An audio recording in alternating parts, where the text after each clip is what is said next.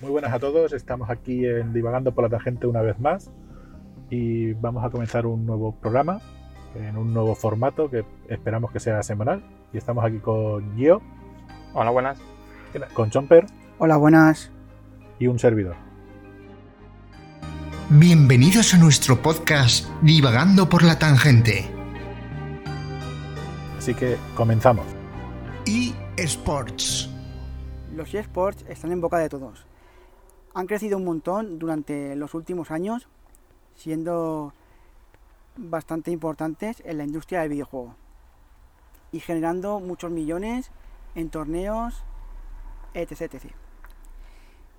Ahora Vivid anuncia el patrocinio del legendario equipo Navi, o sea, Navy, un legendario equipo que está arrasando, está ganando todo.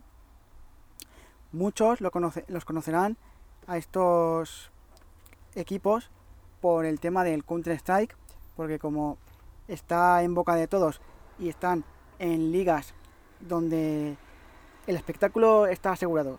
Y Vivid ahora será el patrocinador de Navy, de uno de los mayores equipos del género, de los eSports, que jugarán la próxima World Series Trading.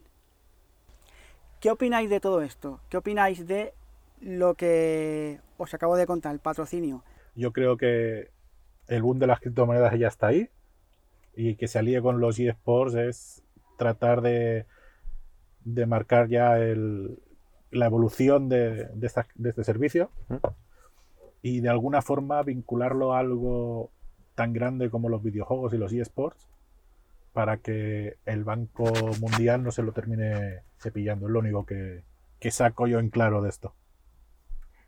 Yo tengo una duda y es una pregunta a que se plantea muchos. Eh, ¿Les pagarán en bitcoins o les pagarán con dinero real? Porque claro, eh, con el boom a lo mejor les sale bien, pero a lo mejor, como estamos acostumbrados ya de otros picos que han habido, por ejemplo, en estas monedas, por ejemplo, a lo mejor tienen la suya propia, ¿no? Pero si es, por ejemplo, conocida Bitcoin, tendrá una bajada enorme, entonces, ¿cómo es? Es muy gracioso pensarte que toma, te pago esto, un día, eh, a lo mejor es al revés, a lo mejor sube más, pero que se va toda la mierda. Claro, los premios de los torneos de eSports hmm. suelen ser en, dólares o euros, pero aquí estamos ante una nueva tesitura. Si las empresas de criptomonedas empiezan a meter, igual todo esto cambia. ¿Y nadie va a decir nada al respecto? Veremos lo que, lo que ocurre con el tiempo. Curioso. Y al respecto de esto, estamos en de una nueva etapa, una nueva etapa de nuevos comienzos porque si se implementa esto de las criptomonedas como está pasando en diferentes países que ya se puede pagar en bitcoins, en lifecoins, en monedas de estas que la verdad es que todo esto yo lo veo un tanto arriesgado. Pero bueno, que habrá que ver lo que pasa y estar al tanto. Bueno, y ahora otra noticia relacionada con los eSports y es que España pasa a formar parte de la Federación Internacional de eSports, IESF. Esto ha pasado, bueno, pasó el día 30 de junio, gracias a la Federación Española de Jugadores de Videojuegos y eSports, que nació en octubre de 2020 y lo ha avalado por un convenio de colaboración que mantiene el Comité Olímpico Español y de esta, de esta manera ha pasado a formar parte del IESF. Entonces va a poder participar en la competición mundial, en los eSports World Championship, y la propia FEJUVES será la responsable de seleccionar a los representantes españoles que participarán en el decimotercero eSports World Championship, que este año se desarrollará con diferentes títulos como Counter-Strike, Dota, el PES 2021, Tekken 7. Y la fase final se desarrollará en noviembre en Eilat, en Israel. ¿Qué os parece que España forme parte de, la Federación Internacional de eSports? Eh, yo lo que pienso de todo esto que es una buena idea para dar a conocer a nuevos talentos y la verdad es que por lo que he estado viendo hay gente que lo hace muy bien y sobre todo eh, he visto a gente que la verdad es que me ha impresionado muchísimo. Me ha impresionado, he estado mirando, he estado mirando un stream de un chaval que jugaba Tekken y lo hacía muy bien, sabía manejar muy bien y la verdad es que me ha impresionado. ¿Qué personaje controlaba? Pues ahora mismo no recuerdo, creo que controlaba, es que controlaba varios, controlaba a Lau Mm.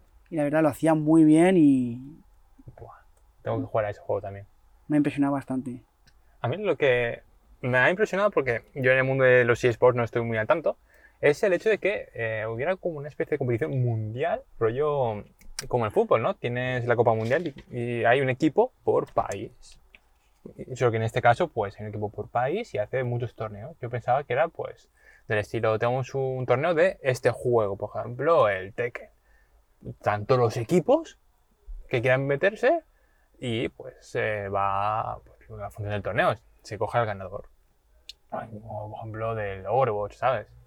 No me, no me esperaba este rollo de, vale, España, ¡pum! Este es el equipo mundial para Claro, estos claro. juegos. Sí, sí, a mí me ha sorprendido ver que el Comité Olímpico Español está metido aquí. Y me imagino que también habrá más comités olímpicos. Y esto quiere decir que igual dentro de nada los podemos ver en unas Olimpiadas. Ahí va a ir yo. ¿Te imaginas unas Olimpiadas de eSports? Estaría bien. ¿España llegaría a bajar de cuartos?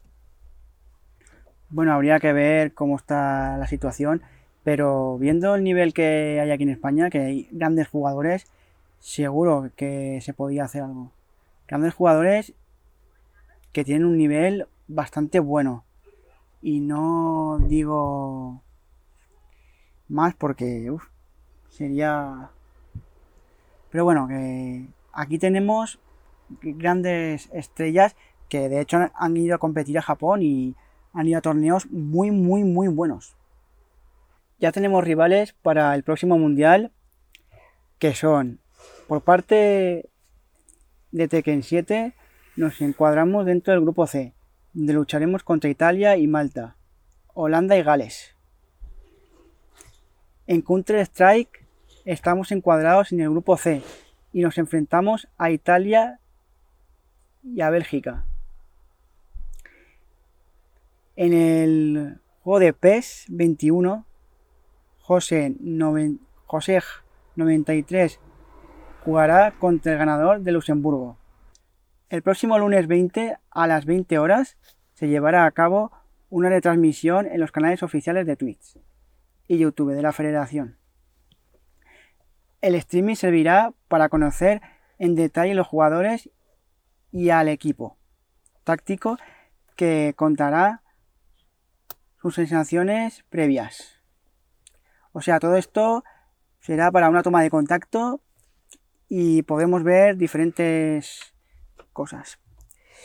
Eh, aquí, eh, en lo que es el, esto, el canal, eh, habrá un cuadro de Europa, Dota 2, Tekken, PES y CSGO. Grupo A, Grupo B, Grupo C y Grupo D. Horarios 19.30, 29 de septiembre al 25 de septiembre. Tekken, Grupo A, Grupo B, Grupo C, del 22 al 27 de septiembre. Grupo A, Grupo B, Grupo C y Grupo D de CSGO, del 22 al 27 de septiembre. Y tenemos aquí el grupo de PES, que básicamente aquí en el grupo son rondas. eh, ronda 1, Lituania.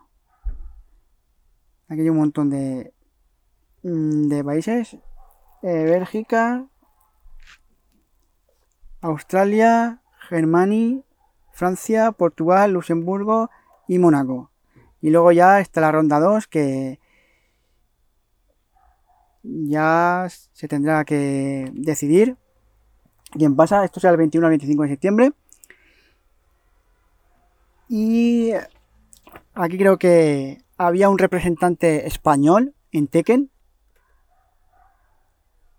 Bastante bueno.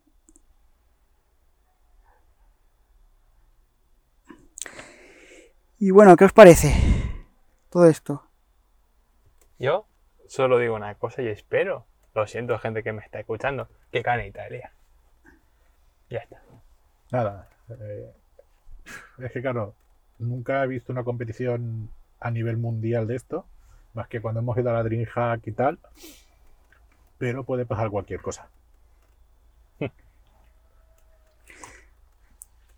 Yo he visto bastantes competiciones y la verdad, sobre todo por Twitch y alguna en directo, como dice mi compañero Dreamhack, y la verdad es que es una pasada, pero siempre hay que apoyar a los nuestros y yo como fan que soy de Tekken, eh, apoyar a un valenciano que está por aquí, que se presenta. Y bueno, decir que aquí que quede lo mejor posible, que intenten ir a por todas porque hay equipos muy buenos que pueden hacer cosas increíbles. Y bueno, ¿qué decir? Pues ánimo desde aquí y que vaya todo bien para los nuestros y, y que gane España. Y ahora pregunto, ¿esta gente, la que hace eSports, gente profesional, se matará todos los días? Digo, una jornada laboral, ¿no? 8 horas, 10 horas y su jefe un poco cabrón. ¿Tendrán, si viven en un barrio con fallos eléctricos, estarán protegidos de alguna manera? O sea, ¿te- ¿creéis que tendrá Un SAI, por ejemplo. un SAI?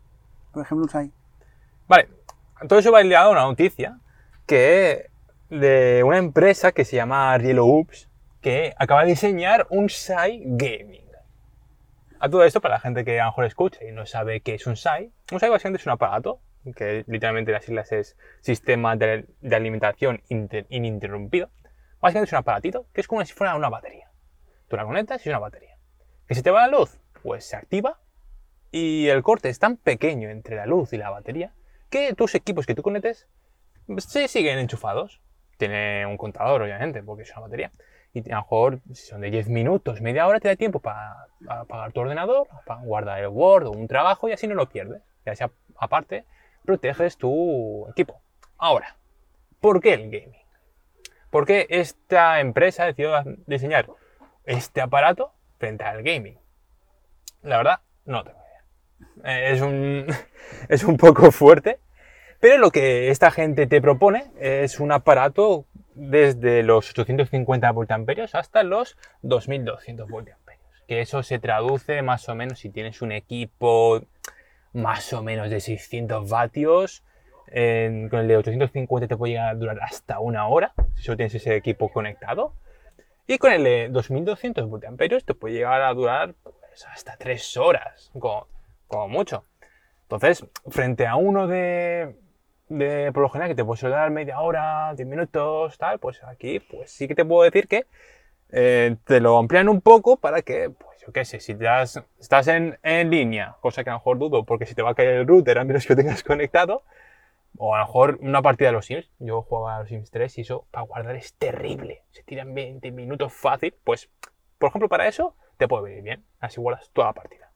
Más allá de eso, la función gaming, en mi opinión, como electricista que también soy, te puedo, puedo decir que es como una coletilla, que se usa para meter más dinero y ya está. Porque ellos te dicen que sí, las baterías son de calidad, tiene, eh, te protege contra subidas y bajadas de tensión, que a lo mejor aquí en Valencia se agradece, y te protege contra los cortes de alimentación, que eso es justo lo que te hace un SAI. No sé vosotros qué opináis al respecto sobre esto. Bueno, yo voy a opinar como cierto anuncio de la tele, que A es ver. si, si te dan un objeto muy recargado, Sí. le quitas todo lo que lo has recargado y te queda la base, que es un SAI. Sencillamente le han ampliado la memoria, la memoria digo yo, la batería, que lo pueden hacer en cualquier SAI. Mm. Y se han imaginado una botella de butano en color verde. Y ese es el SAI. Verde butano. Y le han puesto gaming. Solo le faltan las lucecitas. Y así te, te venden algo mucho más caro, sabiendo que por la mitad de precio lo podrían haber hecho en normal. Esa es mi opinión de un 6 gaming. Sí, a ver, es que ahora todo le ponen la coletilla de gaming y muchas veces no tiene nada que ver con el gaming. Simplemente es algo que está recargado, está, como tú dices, mm, mm, inflado. Y yo lo que veo es que eso es un SAI normal y corriente que igual por menos tienes algo que no, es, que no tiene la coletilla gaming, pero tiene, hace la función que tú quieres y te va a aguantar igual. Pero claro, como le ponen la coletilla gaming, ya la gente lo compra simplemente por el hecho de que es gaming, porque ponen la coletilla gaming. Y, es un- y eso muchas veces no tiene por qué ser así, porque si un side, su función es lo que ha dicho mi compañero, que te aguante el tiempo necesario para que tú puedas guardar la partida o, por ejemplo, eh, puede apagar el ordenador. Mm, Claro, porque si me dices, yo qué sé, un monitor, vale, te puedo comprar un poco la idea de, no, es que refresco es más rápido, entonces lo percibes mejor, ¿sabes? Que aún así tienes latencia, pero que el ratón, pero, tío, un SAI, que eso lo único que te va a hacer es enchufarte tu ordenador, no va a afectar a nada más que enchufarte el ordenador, Otras cosas, a ver, una bombilla y si ya no, eso ya ni de coña. Pero, entre otras cosas, te pueden venga, vale, va, sí, pero ante algo, que lo único que hace es mantenerte el ordenador enchufado, que no le mete ningún boost ni nada, pues es que... Bueno, cambiando radicalmente de tema, vamos a empezar a hablar de Videojuegos. y vamos a empezar un poco hablando de que Selectavision va a distribuir los títulos físicos publicados por Badland Publishing. Y eso es porque han firmado un acuerdo de colaboración para esa distribución y que lo harán a través del sello Selecta Play. Y entonces en España todo el catálogo de, de Badland Publishing lo, lo va a llevar Selectavision en, en las tiendas. ¿Qué os parece? Hostia. A ver, yo de Selecta Visión, lo único que sé es que doblan películas de anime o series de anime al castellano y ya está. O sea, creo que me estás diciendo, han hecho como una variante, una Sí, el, sello Selecta Play y va a ser una distribuidora. de videojuegos. ¡Ay, qué bueno! ¿Tú qué dices, Chompe? Yo lo que veo es que me parece una buena idea que en, las empresas se den cuenta de que tienen que sacar cosas en físico porque tanto digital al final acaba quemándote y está bien, pero lo que la gente quiere básicamente es que saquen todo en físico porque quieren tener su, juego, su disco, su caja, su manual. En este caso sí trae manual porque últimamente los juegos no traen manual y Eso- solo lo traen algunos que se hacen de edición especial o se hacen eh, de manera selecta, como digo yo. Y esto es muy triste que esté pasando. Es muy triste porque que saquen cada vez más juegos en formato digital y no en físico, pues es triste. Y gracias a todo esto de Selecta Play, pues títulos buenos se podrán disfrutar como la gente quiere. Que es en formato físico, con su cajita, con su, con su todo, básicamente. Y tenerlo en la mano y decir, mira, tengo esto.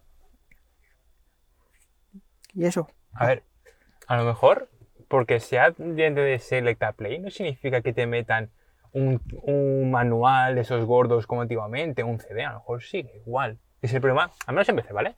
Que es el problema que tenemos, que tiene la gente que juega al ordenador, que es un papelito con un código, eso, para tener eso, lo dejas en digital, ya podían rebajártelo un poquito, solo un poquito, porque te ahorras mucho coste. Pero claro, eso sí que es cierto que, por ejemplo, en el debate de físico o digital, las cosas como son, gente. En ordenador no sirve para nada. Pero en consolas sí. ¿Por qué? Por el mercado de segunda mano. Eso es un chollo. Tú puedes cogerlo vender como no más ligado a un código, un código de Steam o de. o de este, del Fornite, ¿cómo se llamaba? Nah, nadie se acuerda. Por ejemplo, de Nintendo Switch, me compras un cartucho, toma, no lo quieres, toma, te lo presto. Yo, si me compro un juego de Steam, no se lo puedo prestar a mi colega porque es, está ligado a mi cuenta. Entonces, eso es una putada. En caso de eso de que dices en consola, sería guay. Si los de Selecta ya dicen que no, chavales, físico, incluso en ordenador, pa, tu juego. Que si lo prestas a tu colega, pa, tu juego. Ahí, tienes el juego también. La pregunta es, realmente, Selecta, Visión, eh, dobla series. Eso significa que Selecta Play, los juegos que distribuirá, irán mínimamente traducidos en, en español. Aquí había un debate porque muchos juegos salen en inglés solo y eso pues molesta a la gente. De hecho, si tú no quieres jugar a un juego en inglés, ¿por qué te lo tienes que comer en inglés? Es que nunca lo he entendido eso. Nunca lo he entendido y siempre ha pasado, ha pasado lo mismo. Que si un juego eh, me gusta pero está en inglés, no lo juego porque está en inglés y no está en mi idioma. Eso me ha pasado bastante. Por ejemplo, un ejemplo claro, Nice América. Nice América, todos los juegos son en inglés. Y no hay ningún juego que esté en español. Y a mí eso me toca las narices muchas veces porque hay títulos muy buenos que uno quiere jugar y no... Y si esta compañía los hace todos en español, perfecto. Para yo aquí voy a decir una cosa. Y es que sencillamente Selectavision lo que va a hacer servirle a, a Badland el, el canal de venta. Badland va a seguir buscando los juegos, Mm. haciendo lo que tenga que hacer. Selectavision lo que hará será ponerle su, su sello a la portada, distribuido Mm. por y lo llevará a sus canales de venta. Que puedan salir más juegos doblados. Pues eso se podría decir que desde los 80 está pasando. Prácticamente la industria española fue fuerte y ha bajado, no sabemos el por qué, pero la gente se está acostumbrando al inglés y tampoco veo que sea tan peligroso el que dejen los juegos en inglés. Yo puedo añadir lo que has dicho tú, Chomper, de que solo sale en inglés y pocos, como dices tú, José, en español. Lo que sí que me escuché hace tiempo, aunque nunca he investigado, porque tú lo ves y, hostia, funciona, es que al parecer, eh, si el juego se quiere vender en Alemania y en Francia, hay un acuerdo que sí o sí tiene que estar traducido mínimamente en ese idioma. ¿Lo escuché? Para hacer, para hacer es cierto, porque si está en ese, en ese país, eh, tú lo ves y dices, está en alemán y está en francés. Claro, todo eso elevará el precio del juego al final. ¿Mm? Porque son horas de trabajo, Claro. es un trabajo que se va a facturar y luego queremos que vendan los juegos pues baratos. Y es lo que tiene un juego traducido, doblado o demás, que es más caro que un juego que viene directamente de, de la empresa que le han añadido los subtítulos. Hombre, a ver, eso está claro. Lo que pasa es que estamos acostumbrados a que nos lo vendan de una manera exagerada. Y yo lo que veo es que los videojuegos no deberían ser tal lujo porque deberían estar accesibles y en plan de, de como diferentes juegos indie y todo eso que te cuestan 30, 40, pero no 70 o incluso 80. He visto juegos que valen 80 pavos y dices, Los ¿cómo, de PS5 son 80 ya, chaval. ¿cómo te gastas 80 en esto? Luego te paras a pensar y dices, ¿qué es lo que está pasando con todo esto? Pues un escándalo, un escándalo porque un juego de 80 euros, mucha pasta. Y aparte, lo que están haciendo algunas empresas, que estoy viendo yo, que hay juegos que, aunque salgan en PS5, pues la verdad es que se le ocurran porque el juego sale a un precio que es muy atractivo. Y yo pienso que vendería más un juego a 30 que un juego a 70 pavos o a 80. Es así. Sí, claro, pero eso yo te voy a decir una cosa, yo sigo pensando que los juegos digitales, por ejemplo, deberían de valer mínimo la mitad de lo que cuesta el físico y nos los estamos comiendo al mismo precio. No hay edición en, en físico, no hay tal. Entonces, ahí las empresas han ganado mucho dinero. Claro, solo el- lo que te ahorras en camiones, de, de- en reparto, ya es flipante. Entonces aquí lo que tú has dicho que nos encontramos un papelito cuando abrimos la caja con un código. Si eso lo hace Selectavision y, y tal, lo veo pues que estamos en el mismo tema. El- Eso es muy triste. Claro, el tema de segunda mano es una cosa de las que las empresas de videojuegos no quieren que exista ese mercado. O queremos dinero o queremos un producto bueno. Y el formato físico está condenado desde, desde hace tiempo a desaparecer. Que esto sirva para algo, pues puede hacer que retrase más la muerte del formato físico. Pero, Claro, claro. pero al final el, todo va a ser en la nube y sin tener el, el disco y punto. Es lo que yo opino. que luego te hagan, o sea, lo que tú dices está muy guay, ¿no? Todo en físico. Eh, hay una compañía, una página, no me acuerdo ahora, no sé el nombre, por ejemplo, de juegos indies que han triunfado, o al menos son más, más o menos exitosos, que han sacado más adelante un formato en físico, rollo para Switch o para Play, sobre todo en Switch.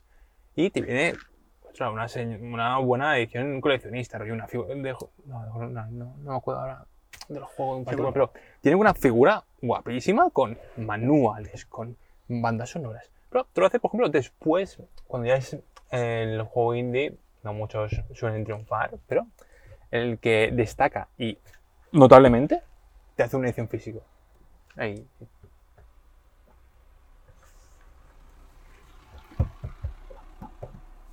Y ahí dices, ¡buah! Pues este juego me encanta, lo he, co- lo he comprado 50 veces, ahora lo quiero en físico con el muñequito. Sí, claro, eso es el tema y lo tendrías en digital y en físico. Pero yo creo que es una pescadilla que se muerde la cola. Quieren Sí. sacar dinero por donde sea y no les importa nada. Totalmente.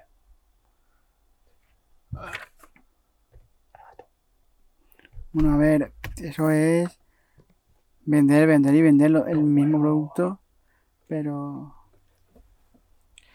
Pero bueno, que es lo que hay y es lo que va a haber y es lo que va a pasar en un futuro, que en un futuro tendremos la nube, no tendremos Un problema con la nube. mucho en esto, porque claro, tendremos la nube, tendremos no- nuestro PC, que será esto un cambio radical, porque será, tenemos PC, nuestra consola y, nu- y na- y nuestra nube.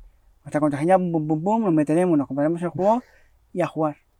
Ten, ten cuidado con eso de la nube porque me ha recordado a Google Stadia. Que era un juego en la nube. Adiós a los PC gamings. Puedes jugar en tu móvil. Nadie está jugando a Google Stadia. No, porque a ver, Google Stadia no tiene casi catálogo, tiene un catálogo mm, escaso. Pero, por- o sea, a ver, la idea es bestial. Puedes jugar desde tu móvil. O desde un ordenador que es de- del año de, las primeras, de los primeros ordenadores. Con, tu, con una conexión a internet estable, va bien. ¿Por qué no triunfa tanto? O sea, si lo que tú dices, Chomper, eh, tiene un catálogo flojo, Flojo porque, a ver, Que tú me sacas todo lo que tienes, tienes en Steam y ya pero... ya, pelotazo. Pero es que claro, es que tú no puedes comparar una plataforma Claro. que lleva dos días. claro, es lo que te iba a decir. Porque donde- Google Stadia lleva dos días y aparte Steam lleva años. Claro. años. Y lo que me parece malo de Steam, que no acoja todo, todos los juegos, muchos juegos que están retirándose de Steam, no sé por qué. por problemas. No, es lo que te iba a decir, de que en Steam, no me compares con Steam porque lleva años, tío. Pero Google Stadia, es que yo he visto las noticias desde que salió. ¡Wow! Google Stadia ha firmado un exclusivo con, con tal juego, no sé si era Red Dead Redemption 2 o ese era para Epic. No me acuerdo, pero ha habido No, era Red Dead Redemption 2, me acuerdo. Si no era uno parecido. ¿Qué? Había firmado una exclusividad con Google Stadia. Pero uy, ¿qué ha pasado? Pero claro, es que Google Stadia pinchó porque, aparte, no sé qué, qué leí yo, que había gente que le iba la conexión fatal, que lagueaba un montón. Los servidores. Y había, y, por ejemplo, gente, youtubers importantes que, diciendo, es que me laguea el servidor, que me laguea esto, no sé qué, no sé cuánto, no se puede jugar. Y a ver, Bueno, y eso también bajó muchos problemas con el lanzamiento de Play 5. ¿Cómo? También hubo problemas con la Play 5. No fastidies, ¿qué pasó? Ah, yo sé que eran escasas. Que antes de poder comprarlas ya estaban agotadas. Por ejemplo. y Yo, sé, que, sé de eso. Pero problemas de funcionamiento. y tenías muchos, que, estar en el listas. Xbox One. ¿Qué dices? Claro. Cualquier cosa que empieza, que nace, ¿Eh? no es como antes, por ejemplo, en los 90, que se había testeado muchísimo antes. Claro. Y ahora es, tenemos esta idea, hay que sacarla tal día. Y Sí. les da igual lo que sea, no, no llegan a testearlo y luego hay problemas de que hay consolas que llegan rotas de fábrica o que a los tres días se han quemado. Total, te pueden meter un parche y se arregla. O no, si es un defecto físico. Exacto. Pero vamos a ver, comprarte un juego, una consola y a los dos días tenerte que bajar 7 gigas para arreglarlo, Hmm. Ostras. muy profesional no es. Y aparte hay más gente que no tienes internet. Exacto. Eso, Es decir, eh, lo de Stadia sí se, yo creo que Google se lanzó de cabeza al mercado y lo hizo mal, como han pasado con muchos juegos, con, con la Play 5, la X1 S, que si lo hubieran retrasado un poquito más, hubiera sido mucho mejor.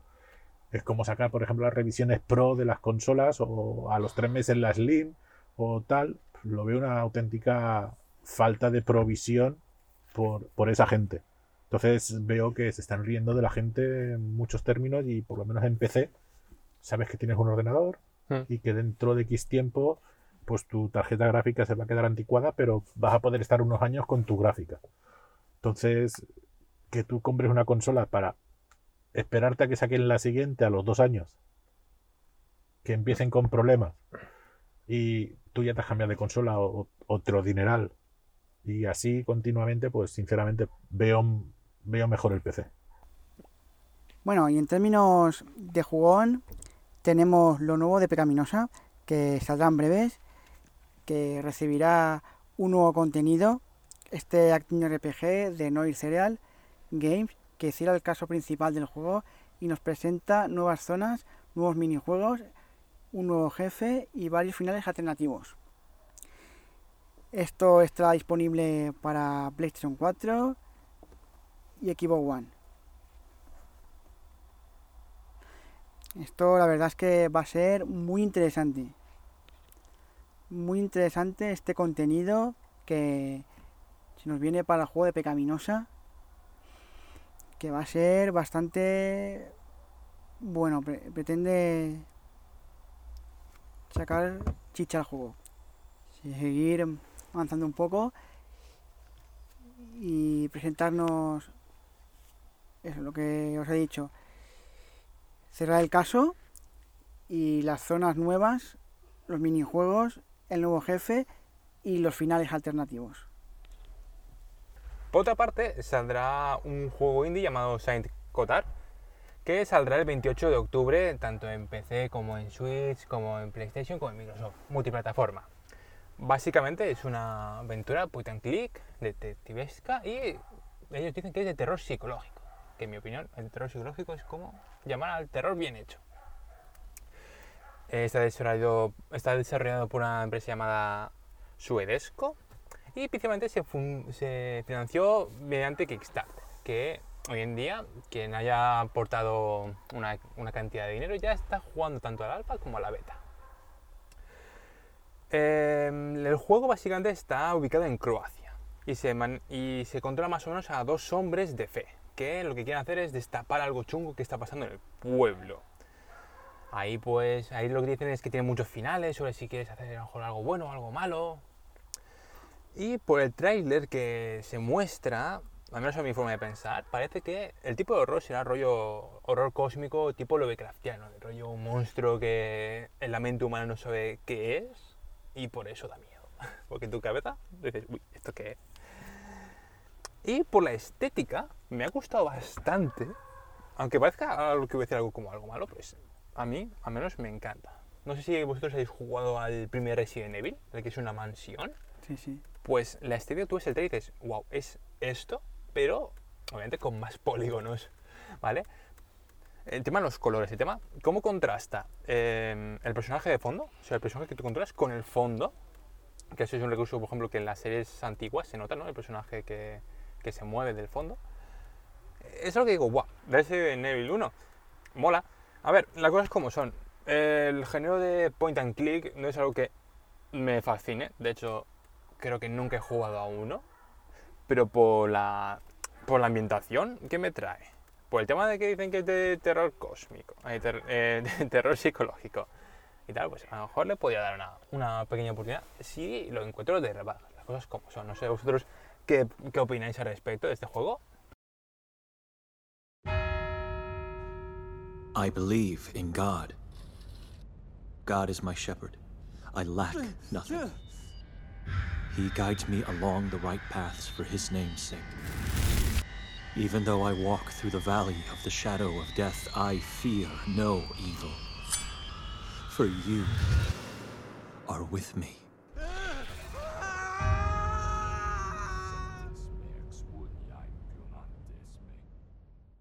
Pues respecto Esto que tú dices, eh, yo sí que jugué al primer Resident Evil y la verdad jugué bastante. Me acuerdo yo de estar en casa de mi tío, jugar.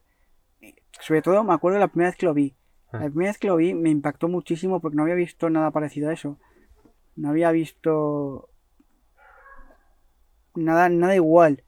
Dije, esto es brutal, esto es algo diferente, algo que no se ha visto, algo que va a revolucionar. Y es cierto, es un juego que revolucionó lo que es la industria y eh, es un mito, es un, clásico. Algo Sí. que perdura en mucha gente. ¿Te lo llegaste a pasar el juego? No me lo llegué a pasar. Buah. Yo recuerdo, tendría yo que sé, 10 años o 12, eh, por- porque hay un- una versión para la Nintendo DS. Y yo como la, la tenía y la sigo teniendo pirateada, pues me lo bajé y lo jugué.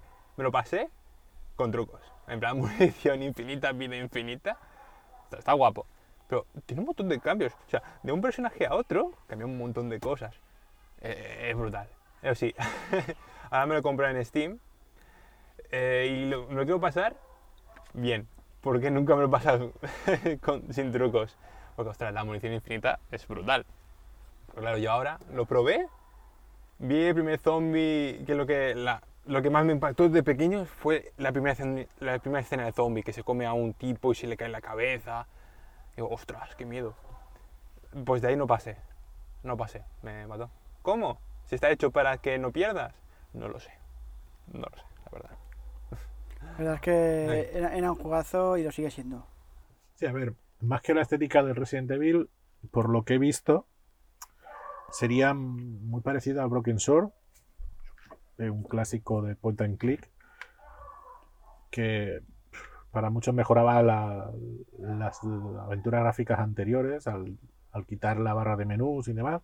A mí, para mí una aventura gráfica tiene que tener la, la barra de menús. Pero bueno, este le, le daré un tiento porque tiene muy buena pinta.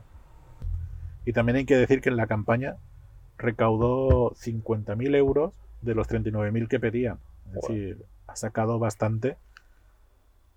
Y esperando que llegue en castellano, porque sí que sería interesante que llegase en castellano. Y, y trataremos de, de sacar una nueva sección en la revista que serán unos directos en Twitch, jugando entre todos algún juego. Y deseando que, que este pueda ser uno de ellos y entre todos, aunque sea uno manejándolo, entre todos pasarnos el juego. Así que os, invito a, a que nos lo podamos pasar cuando se pueda hacer. Y sobre todo eso, si sale en, en castellano. ¿Qué os parece el reto que os acabo de lanzar? A mí me parece brutal porque, ahora que lo pienso, un point and click es un juego perfecto. Sí, a ver, hay otros juegos que también están guay, ¿no? Rollo puzzles, pero es un point and click. Es un juego perfecto para decirte que no, que pinches ahí. Pincha ahí, encima de la cabecita. Ahí. Tú no sepas dónde es ahí, digas aquí. Yo es que me veo a ti, rollo abuelo de 60 años que no sabe usar un teléfono. Y al igual que a ti, a Chomper o a mí que yo con las indicaciones soy malísimo. Pues por ahí por Discord o en, o en presencial, que no, que aquí es aquí, no lo ves. Mírala, ahí. Por eso digo que tiene bastante juego. Un juego de puzzles también, ¿no? Pero no sé, me ha hecho mucha gracia. Bueno, y ahora volvemos a cambiar radicalmente de asunto, dejamos los ordenadores y nos vamos al Cine y televisión. Vamos a empezar diciendo que la promoción que hizo Marvel en Madrid para el lanzamiento de Sanchi, la leyenda de los diez anillos, y usando el hashtag eh, esta peli pide cine. Entonces, cuando estrenó la película, en la parada de, metro de la línea 10 de Plaza España, instaló, atención a esto, un cartel con el nombre de la película, el hashtag, todo lleno de palomitas. Y atención a esto es que la valla de palomitas tenía un difusor oculto que desprendía el aroma de palomitas. Y para terminar de completar esta acción, se activó un concurso en redes sociales pidiendo a la gente que adivinase cuántas palomitas formaban el cartel. Y el ganador disfrutaría de una estancia, bueno, disfrutará de una estancia en, el Disney's Hotel New York de Art of Marvel y tendría entradas para los parques de Disneyland París. esto, vamos, como promoción para cine, encontrarte en la parada de metro un olor a palomitas brutal y encontrarte todo un, un, cartel de la película, aunque sea solo el título y el hashtag, en palomitas de colores. Eh, vamos a subir la foto para que la veáis. Es- tiene que ser impresionante. ¿Qué os parece que Marvel haya hecho esta actuación? Pues una estrategia perfecta para animar a la gente que va a ir al cine y sobre todo, pues... Eso, pues... Poco que decir, eh, animar a la gente y eso es bueno porque es un aliciente. Con el concurso y, y también con lo del cine, lo que he dicho del cine. Yo tengo dos preguntas. Porque Atención Marvel, ¿eh? va para vosotros. yo tengo dos preguntas en personas de Marvel. Eh, porque también he visto la imagen y se ve como la palomita está de color rojo, ¿no? O simplemente, o, a lo mejor me he rayado y tiene un cartel, un rollo, un vinilo en rojo. No, viendo la foto parece que sea roja. Vale, aquí sabrán. ¿Sabes? O sea, o sea, ¿estarán pin- ¿es solo pintura? O la. ¿Sabes? O tiene sabor. Es que. Tendremos, tendremos que ir a Madrid para probarlo. Pero no era en Plaza España, aquí en Valencia. En Madrid. Ah, sí que se han copiado. Qué Ah. tíos. Y la, y la otra pregunta es: eh, hablaste del, del- de un dispensador de palomitas. No, dispensador no. Es eh, Ah, el olor. el olor. Un Bueno. difu- difusor. Vaya, pero nada. Sí, bueno, entiendo tu pregunta, que podían haber puesto un dispensador de palomitas. Claro, así vende. O sea, tienes el, el olor a palomitas. Toma, tío. Palomitas, ya que tienes así el- la, la atención la capta. Aparte que, adivinar cuántas palomitas hay en un contenedor, básicamente coges el volumen del contenedor. Coges luego el volumen de la palomita, más o menos, ¿no? Tú imagínate una esfera. Lo divides, eh, le quitas el 10% y le quitas el 30%. Factor de error. Y ya está, ya lo tienes. Y luego sumarle 100. Y ya tendrás una cifra muy aproximada. Ya O, o, como en una serie de dibujos animados, ¿cuál era? En y Fer, puedes hacer como un personaje que se llama Buford, que es donde, vale, eh, era un episodio que decía, vale, calculad cuántas chuches hay en el jarrón. El tipo lo que hace es coge la jarra, la rompe y dice, ya está, cero. Ya está. Si tú rompes la vidriera esa, pones cero. Y ganas. Pues ya está, preséntate. Marvel, quiero mis entradas. Gracias. Bueno, ahora tenemos que hablar del reboot del Príncipe del Bel Air, que ya sabemos quién va a ser el sustituto de Will Smith. Y esto se debe a que hace un año Will Smith le comunicaba al productor Chris Collins y al guionista y director Morgan Cooper que Peacock había comprado el reboot dramático del Príncipe de Bel Air. Y eso se debe a que Morgan Cooper hizo una especie de tráiler eh, que se hizo viral en 2019 y en, es- y en esta obra mostraba una reinterpretación de la trama de los personajes de la popular serie de, las, de los 90 desde un punto de vista más dramático. Y ahora estaría ambientado en la actualidad y exploraría cómo el joven Will pasa de las calles del oeste de Filadelfia a las lujosas mansiones de Bel Air.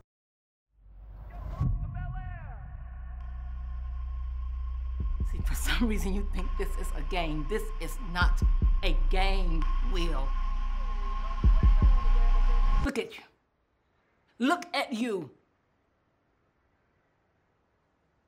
The only reason why you're not in jail is because Uncle Phil called in a favor. Take your time. Go deep. Too easy.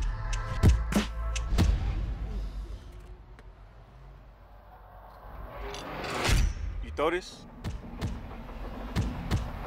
You stupid.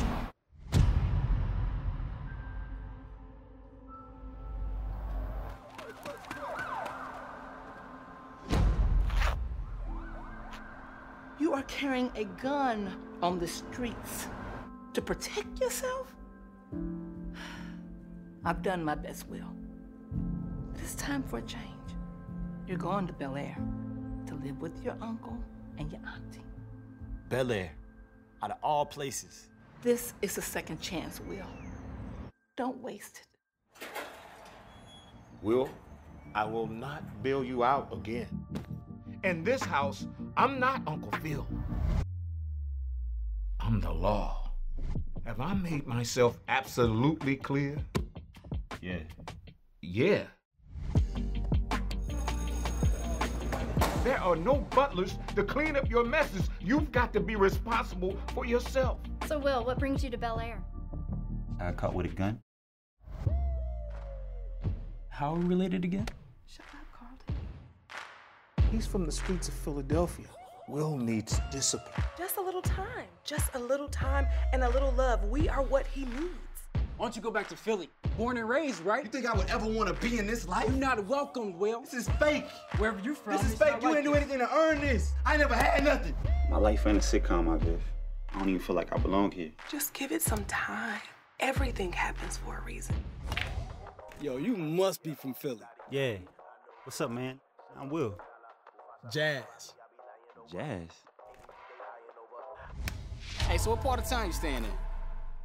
Bel Air. They got you out there? All right, Philly, let's see what you got. Well, welcome to Bel Air Academy. How's everything going at Bel Air? It's not too bad out here. I just made the team. I'm so proud of you. I'm so glad you're here. I need to take you shopping. Rodeo Drive. Oh my gosh. I was summoned by God to be the greatest. They say my birth is a curse, I still made it. I stood out in the field when it was raining. Ten toes down in it, youngin' came up strong, with a will to live. Daddy never came home, mama in the pen. So it's relative, got him so the devil did. The streets ain't safe just to be playing in. It's like deja vu, see it all the time. Yeah, it's like deja vu, see it all the time. Hey, Jazz. Hey, Prince. You even go here? Nah.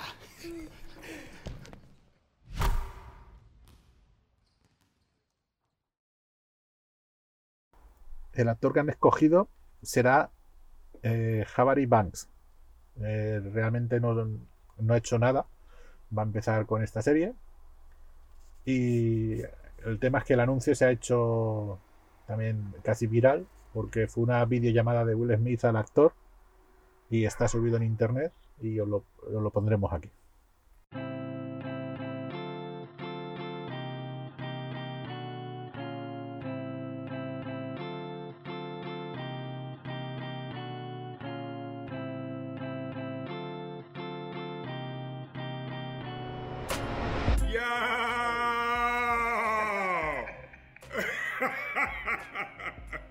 What's up, man? What's up? Yo! What's up, Philly? What's up, Yo, Philly? what's up? Yo, I'm good, I'm good. It is an absolute pleasure to to meet you, to be on with you, and from the deepest parts of my heart, I want to say congratulations to you. Uh, you have the role of Will on Bel Air.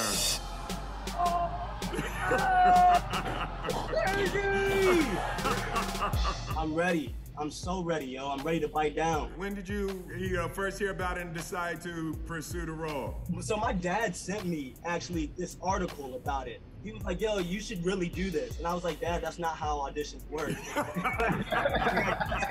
I can't just like, yeah, I want to do this, you know what I mean?" But two two months later, my agent sent me the call, and I, I knew it was right. That is beautiful, man. I gotta show you a picture. I remember in high school, I begged everyone to be a part of this thing with me, and we dressed up as the as the. You probably can't see. That's hilarious. I love that. You know, you got a a fantastic road uh, ahead of you.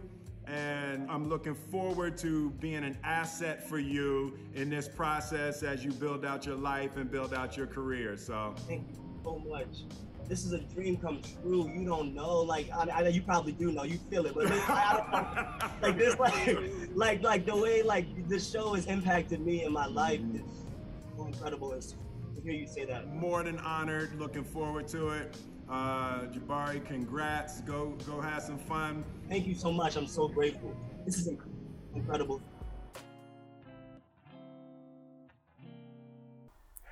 ¿Qué os parece que se haga esto un, un reboot del Príncipe de Bel Air? A ver, la verdad, puede estar bien. Yo hace un tiempo vi que se reunieron y tal, hicieron una reunión que estaba Will Smith, estaba básicamente todos, todos los que hicieron el Príncipe de Bel y eso. Y la verdad es que estuvo bien, recordaban los viejos tiempos del Príncipe de Bel. Y básicamente estaban ahí reunidos viendo eh, un capítulo del Príncipe de Bel ahí comentando, vamos, recordando todo lo viejo.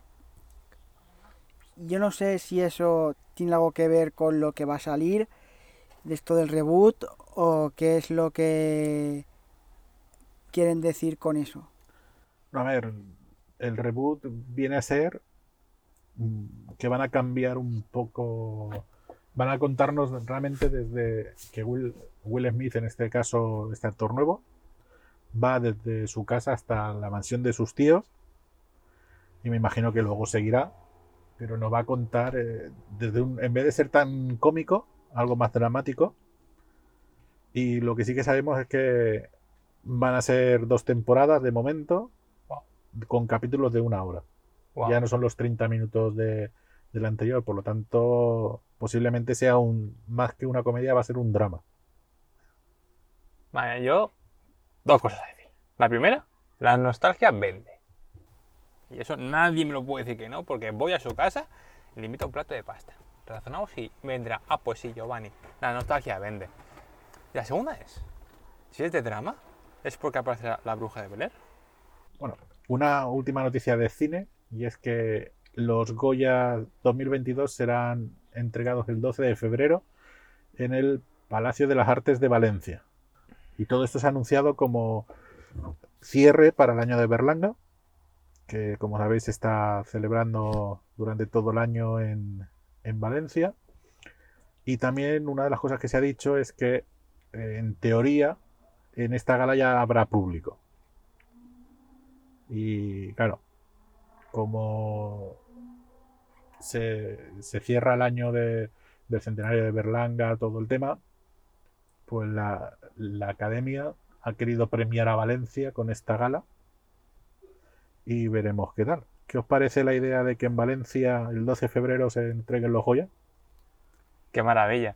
Yo cuando me lo has comentado, por un momento lo he confundido con lo, los Oscars y me... Espérate, ¿van a hacer los Oscars aquí en Valencia? Vamos, ya sabía que Valencia era importante, pero qué honor. A veces los Goya y digo, ostras, qué, qué maravilla. ¿De toda la España concentrada? Pues Valencia. Pues yo opino que está muy bien que hayan escogido Valencia para hacer los Goya. Parece muy bien. Y ya que es el aniversario de Berlanga, pues qué mejor sitio. Pues cambiando otra vez de tema, quiero pasar a. Vamos a empezar a contar noticias. Tecnología. Y, y empiezo yo diciendo que un grupo de científicos dirigido por el profesor Bernd Solhorn, no sé muy bien cómo se dice, descubrieron en, en Vietnam del Norte un, un, panal de avispas a la que si la acercas luz ultravioleta, brilla. Básicamente, eh, lo que estaba haciendo este grupo de gente era buscar eh, insectos que brillaban ante esta luz. Porque, para documentarlos y tal. Y se toparon con esta particular colmena. Que eh, ellos describen que es un color verde más o menos radioactivo. Este verde clásico que vemos.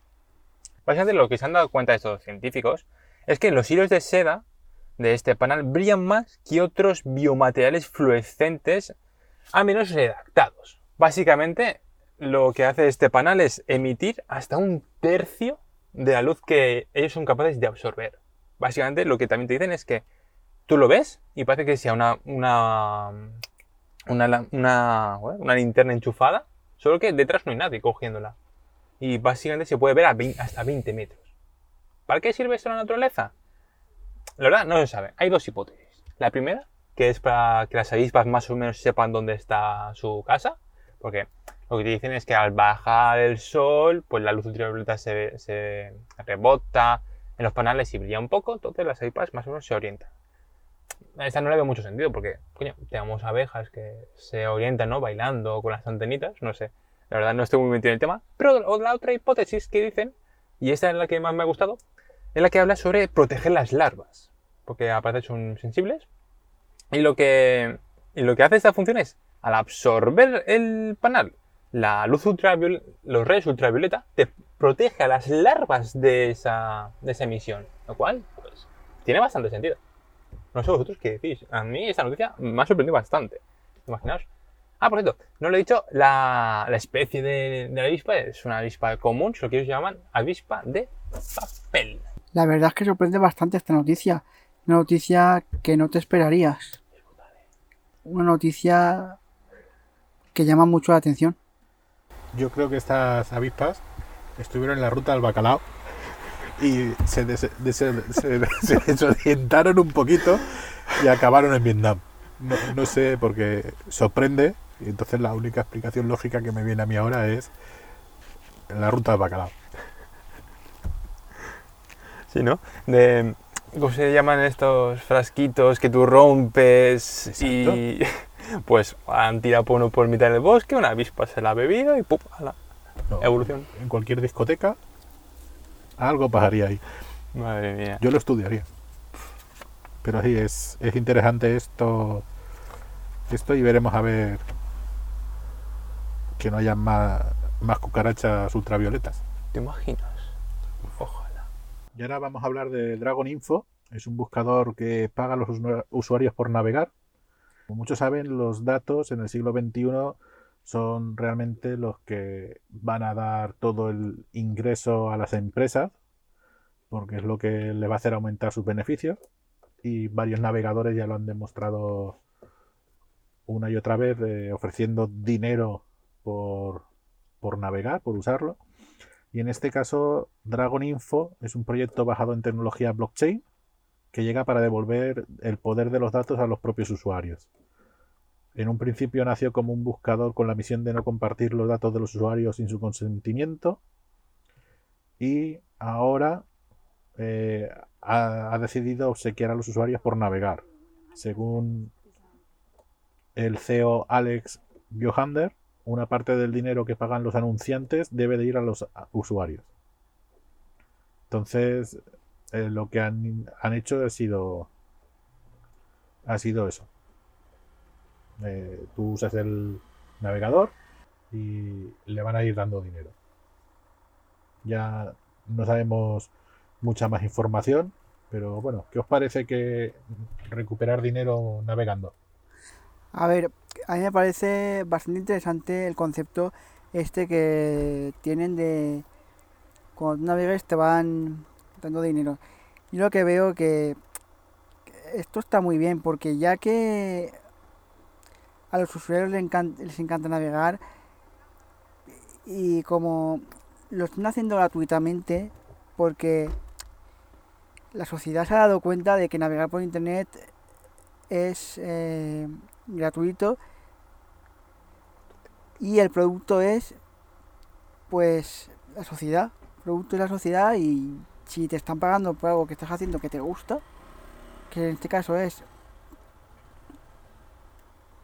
entrar en internet y ver cosas y tal o sea básicamente navegar pues esto a más de uno le va a beneficiar no es, no es, hacer algo que te guste, es hacer algo que haces ya de normal. Es decir, enciendes el ordenador, te pones a leer el periódico, buscas noticias, te metes en un foro, te metes en miles de páginas, juegas, eh, juegas en, en, web de minijuegos, tal.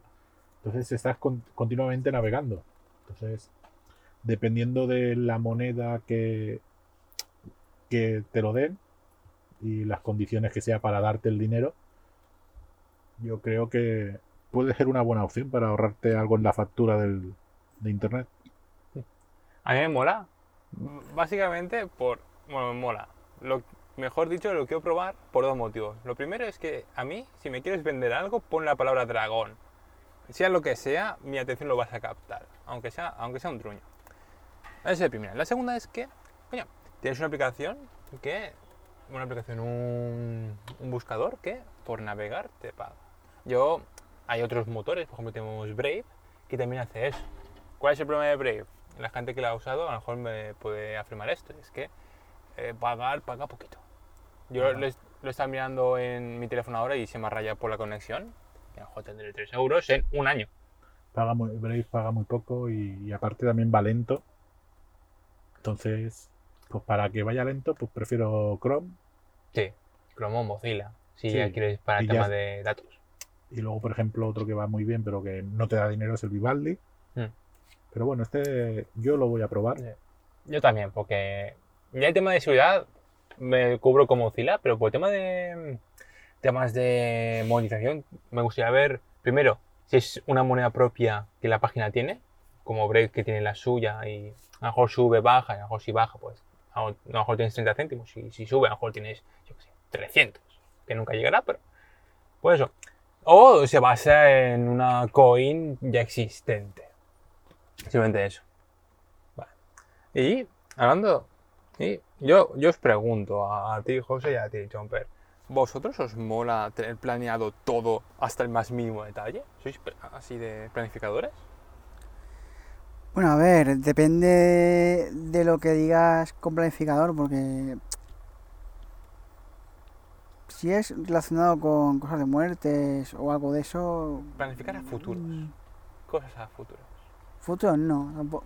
En A tu ver, mm, casa, no se puede saber, es que no se puede saber eso nunca. dónde vivirás, en la casa que quieres. A ver, igual Sí, dices, eso se llama hipoteca.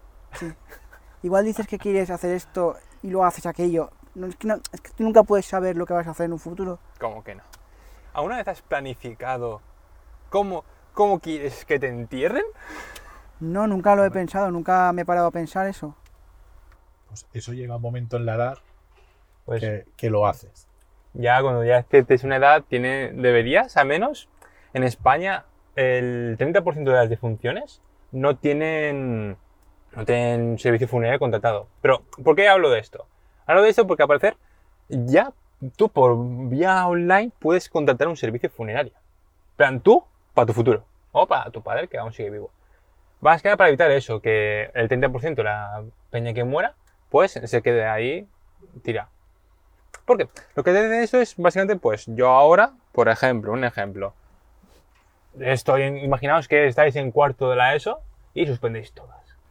Vas a morir. Pues llamas a este servicio, dices, hola, mira, me voy a morir. Quiero tal, tal, tal y tal. Y ya está. Entonces, tus padres te matan y no va a pasar nada porque ya tienes todo preparado. Y eso es lo que ellos te ofrecen. A ver, a lo mejor puede ir para ti si eres una persona muy adulta, ¿no? Y dices, va, pues lo voy a hacer yo. Así mis, mis hijos o mis familiares no tienen problema. Pero sobre todo va destinado a eh, hijos. O sea, hijos que no quieren molestar a sus padres, que todo tranquilo y ya está. Más que nada por, por eso, lo, que he dicho yo antes. Porque hay un 30% que la gente no hace. Nada para prevenir que un una muerte repentina que la familia no se espere y eso supone un gasto económico brutal. No sé vosotros qué os parece, pero yo lo dejo caer para. Yo creo que para alguien que es un maniático en plan de tenerlo todo planificado, en plan de, vale, voy a contratar ahora con 22 años. Hola, me voy a morir, yo qué sé, dentro de 50 años, a gente. Quiero tenerlo todo así hecho. Eso, bueno, eso sigue existiendo antiguamente también, los seguros de, de muerte o de decesos. ¿Mm? Pero eso, claro, eso estás pagando todos los años. ¿Y qué te puede costar un, un funeral más o menos? Vamos a poner 1.500 euros. Si tú estás pagando 400, 500 euros al año de cuota de decesos para un matrimonio, en 5 años ya has pagado tu entierro. Imagínate pagarlo 20 años. Hostias. Es... Has pagado unos cuantos. El tema es saber si este servicio de online es lo pago y cuando me muera ¿Se ya está, de ti? o, o qué ocurre, porque también la, la empresa puede cerrar. Claro. Imagínate que. Imagínate que estás pagando ahí y cierra. Yo aquí creo que lo mejor sería dejar una cantidad ahorrada para el entierro y así que no hayan problemas para lo- la gente que hay detrás. Pero Hmm. bueno, eso ya es cada uno. dice Metes un quiera. euro a una hucha todos los días. Y si no, las últimas voluntades pones que te donen a la ciencia. Y te sale gratis. Y entonces ya el entierro es gratis.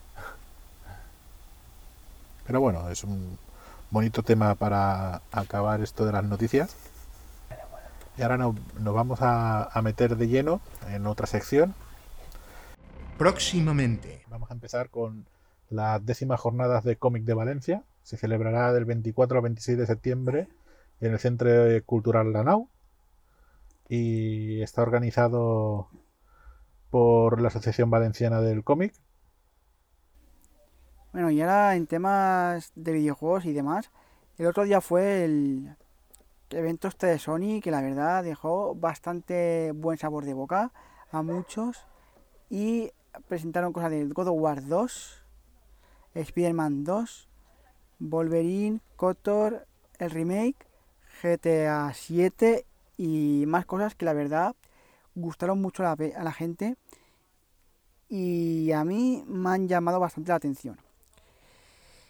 Estuve viendo estuve viendo el tema de Gran Turismo 7 y el vídeo me ha dejado bastante bastante bastante y digo bastante bastante porque me ha impresionado muchísimo la calidad que tiene pero ya veremos luego cuando salga el juego a ver si es esa calidad o a ver si la bajan ver lo que hacen el juego se supone que saldrá el año que viene y la verdad es que me ha dejado ese buen de boca y ya veremos. Luego, Marvel's Wolverine, el Marvel Lobezno, que ese, el trailer es muy corto, explica poco y ese va a estar muy chulo.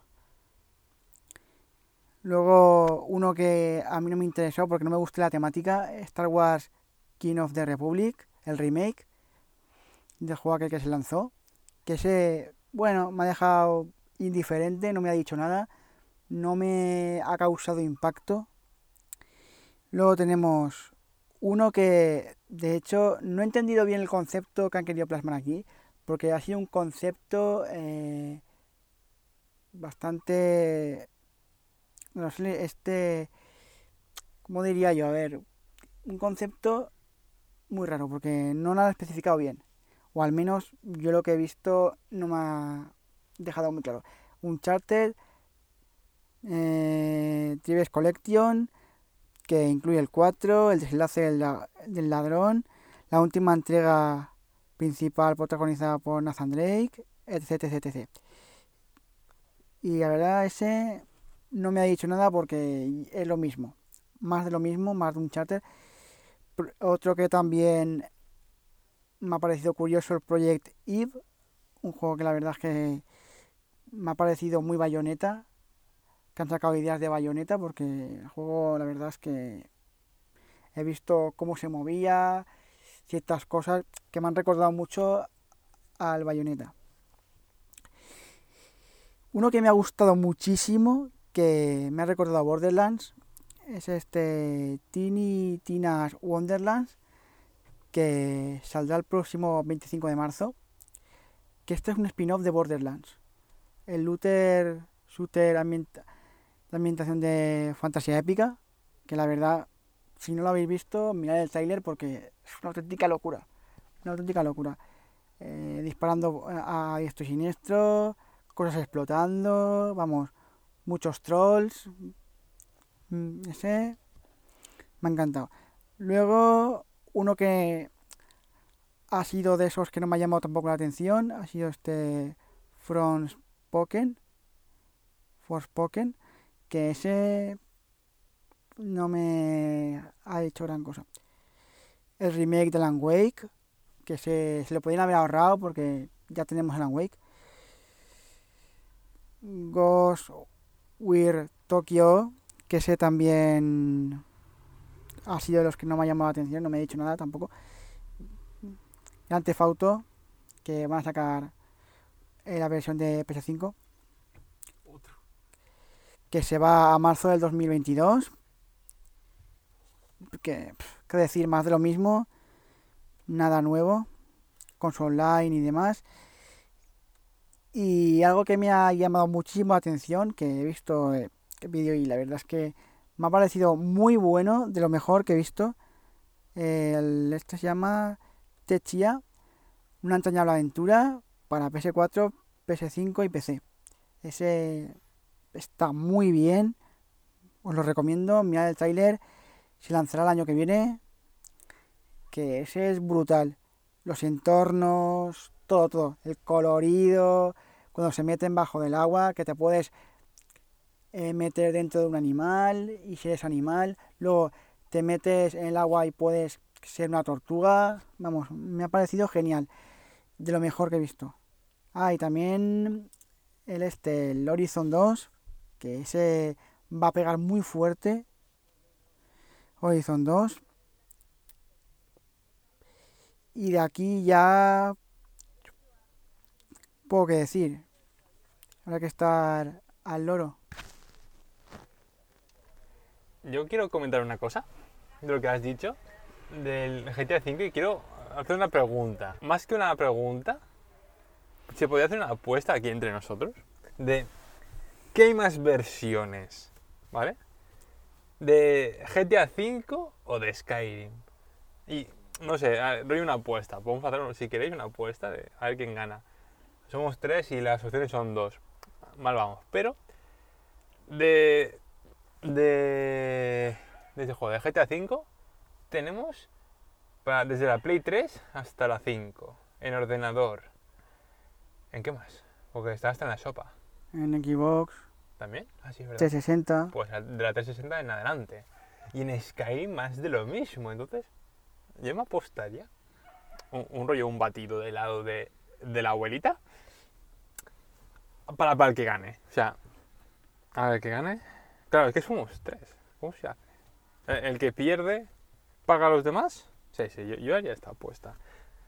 Y esta apuesta de que a ver, cuál hay más títulos, porque es que esto es increíble lo, lo que hacen. En plan de, tío, sácame el, el, el Scroll 6 o sácame el GTA 6. Que has recaudado ya bastante, creo yo, ¿no?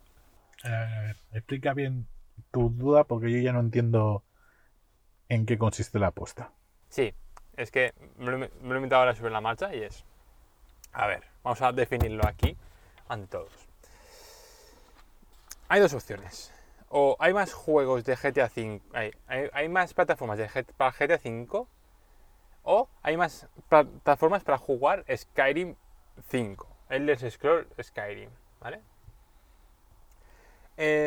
Somos tres, entonces uno será mayoría y otro será minoría. El que salga en minoría, o sea, por ejemplo, vosotros dos decís, hay más de GTA V, no vale mirar. Hay más de GTA V. Y yo digo, no, pues hay más de Skyrim. Yo, al perder, al ser una minoría, os pagaría a vosotros un batido del lado de la abuelita. Yo me lo juego. Di. GTA. No jodas, yo iba a decir. GTA. Vale, joder, pues yo digo Skyrim. En el siguiente programa lo diremos. Y vosotros también podéis saber- decir vuestro, vuestros resultados. Obviamente, no, si salgo yo, no os voy a invitar al batido. yo lo siento, aquí es entre los tres, ¿eh? Bueno, pues os animamos a decir a todos en comentarios qué juego está en más plataformas, si el Skyrim 5 o el GTA 5. No vale mirar. Bueno, y ahora, después de esta apuesta por yo, vamos a, a ir casi casi a la última sección de los programas de este nuevo formato, que esperamos que sea semanales. Lo último que hemos... Yo voy a empezar eh, diciendo el juego de mesa Gorinto. Es un juego de tablero de 1 a 4 en el que tenemos que combinar los elementos fuego, agua, tierra, viento y vacío.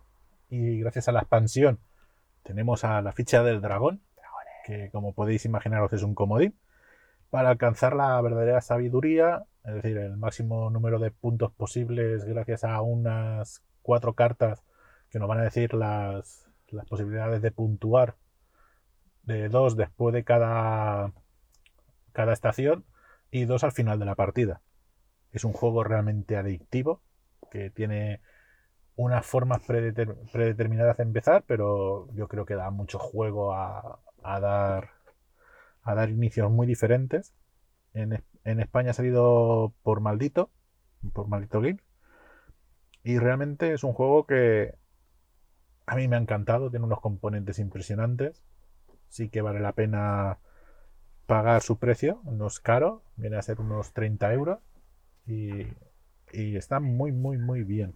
Yo puedo decir que tiene la oportunidad de jugarlo contigo y disfrutar. Me encanta. Me encanta, simplemente. Para no. Lo único que decir que el autor del juego, se me olvida, de Richard Janner. Y nada, es un juego para de 1 a 4 jugadores. En modo solitario no lo he probado. De 14 años o más, yo creo que con menos se puede jugar perfectamente. Y las partidas son de 30 a 60 minutos, pero bueno, es como todo. Puede generar mucho AP en un principio, pero se puede jugar bastante, bastante rápido. Aquí la opinión de alguien que está empezando en esto de los juegos de mesa, ¿vale? Aquí José Luis es bastante experimentado, ¿no? José dice, vale, pues esto está chulo, tal. Pero, ¿y alguien que se está empezando en este mundillo, le gustará o no? Aquí entra, entro yo. Este juego es brutal. O sea, son 30 pavos. A lo mejor para mí. No, no lo merece, lo merece totalmente. Porque es que es genial. Los clorines, al menos a mí, me gustan los colores saturados. Pero es que no son es que son muy bonitos. E, ese azul es precioso. Y la puedes. Lo que dice José Luis. Son de 30 a 60 minutos. Si, si, si, si controlas el juego, bien te dura 10 o bien te dura 2 horas porque estás pensando cómo jugarlo. De entrada parece como mucho lío porque tienes las fichitas, tal, o muchas combinaciones. Pero no, no, no, no, que va, es súper simple.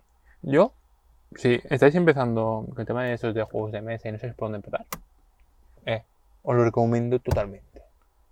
Sí, porque, porque aparte, eh, siguiendo las instrucciones, puedes jugar todas las versiones que te dice el, el juego. La expansión te añade el quinto jugador.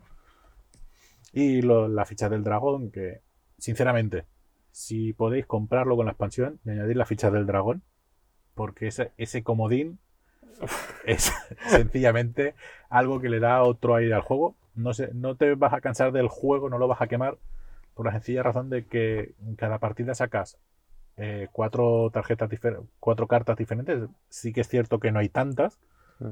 pero las combinaciones sí que se pueden hacer. Luego hay un juego que te permite sacar cuatro, cuatro tarjetas eh, y se juegan dos en una ronda, en una estación, luego se cambian por las otras dos. Entonces, siempre ahí vas a poder, digamos, hacerte tus reglas caseras para poder cambiar esas dos cartas. Por ejemplo, cambiar solo la de arriba, luego cambiar la de abajo. Entonces, hacer un poco una trampa o incluso cambiar las dos directamente por otras dos nuevas. Lo que te va a dar pues más rejugabilidad al juego. Y luego en la forma de iniciar. En el manual tenemos cuatro o cinco formas diferentes. Que tú también puedes hacer las tuyas propias. Y por lo tanto es un juego que yo creo que da mucha, mucha rejugabilidad. Y para empezar, es un abstracto un poco, a ver, complicado de coger los primeros turnos. Una vez ya has cogido los turnos, es un juego que se hace realmente muy adictivo y que aparte se hace muy bonito en mesa, haciendo tus montañitas en- de fichas, porque son fichas de plástico. Sí que voy a decir que en el canal os vamos a traer cómo se juega y algunas partidas. Veremos cómo lo hacemos, pero en YouTube vamos a hacerlo. Y, y sí que tengo idea de probar en modo solitario. No sé cuándo, pero lo quiero probar y ver que, cómo funciona. Piensa, que creo que has dicho una cosa parecida, pero no creo que has dicho esto. Puedes inventarte tú tus propias normas. Claro, incluso aquí eh, se abre a que el- futuras eh, expansiones sean sencillamente cartas de objetivos Sí, para las estaciones o incluso de puntuar a final de la partida o incluso lo- la propia comunidad las puede hacer. Mm.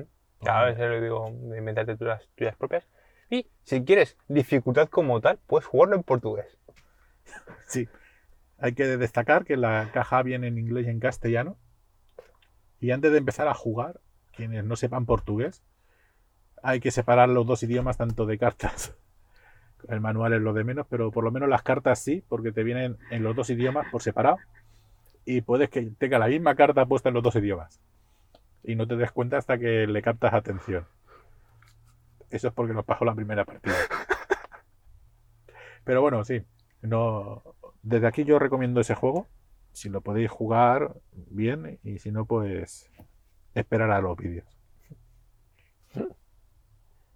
Yo en mi caso no he estado jugando juegos de Bueno, aparte de los juegos de mesa que juego contigo. Esta semana he estado muy viciado, pero en plan de en tres días llevo 25 horas jugadas. A la segunda entrega, a la segunda entrega del Risk of Rain. Es brutal. Es básicamente es un roguelike, un shooter roguelike de bueno, ya está. A ver, perdón. Básicamente es un shooter tipo roguelike. Tipo no, básicamente es un roguelike en el cual básicamente la estética es ir de un punto a punto B, buscar altar, matar al boss, pero tiene una particularidad y es que con el, con el paso del tiempo va aumentando la dificultad. Entonces, a mí me gusta bastante. Sobre todo por el hecho, y es lo por lo cual yo me decido comprarlo, es que eh, se puede romper el juego de una forma fácil y rápida. ¿Qué significa romper el juego? Básicamente tienes, por ejemplo, eh, tienes un personaje que dispara, dispara en plan en ráfagas, muy rápidas. Pues puedes ponerte un objeto que se acumulan, que dispare aún más rápido. Puedes meterte también un objeto que aplique un daño de sangrado, que se aplica por cada disparo. Entonces, si, por cada, si según aumente eh, la, la velocidad de disparo por segundo, aumentará el daño por este. No sé si me explico. Aparte, puedes hacer que Aparte, mientras se dispare, pues aumente el crítico y eso a la vez aumente la velocidad de disparo. Se puede romper de muchísimas formas y muy rápido, además. Y me está flipando. Me está encantando, sobre todo por la, por, la banda sonora, que es muy tranquilizante. No llega al nivel de chill, de chilling, pero es muy tranquilizante. Y mola porque estás en el planeta ahí tranquilito, mientras rompes un planeta por todo lo que llevas encima. No sé. Tú, Chompe, ¿qué dices? ¿A qué, estás, has estado viciándote esta semanita? Pues yo he estado jugando esta semanita a dos juegos que la verdad me han gustado bastante. Uno ha sido el Cookie Clicker, de clicar básicamente y hacer galletas. Tienes eh, como un cuadrado, tienes una galleta que esa galleta, pues si tú la clicas, eh, vas sacando galletas, como farmeando galletas. Y tienes que, con esas galletas, pues construir, construir o ponerle cosas, ¿vale? Y puedes ponerle clics, que lo que hacen es que te aumenta la velocidad y vas ganando más galletas, abuelas que hornean galletas y demás, etc y más cosas. Y luego, eh, pues puedes construir bancos, puedes construir minas. Y yo tengo la versión de Steam. Que la versión de Steam es una versión que tiene un montón de logros. Se han rayado con los logros aquí. 500 y pico logros tiene. Y eh, tú, mediante la galleta que estás haciendo, que es como tu dinero, básicamente, pues vas mejorando pues abuelas, eh, vas mejorando eh, clics y te van dando logros.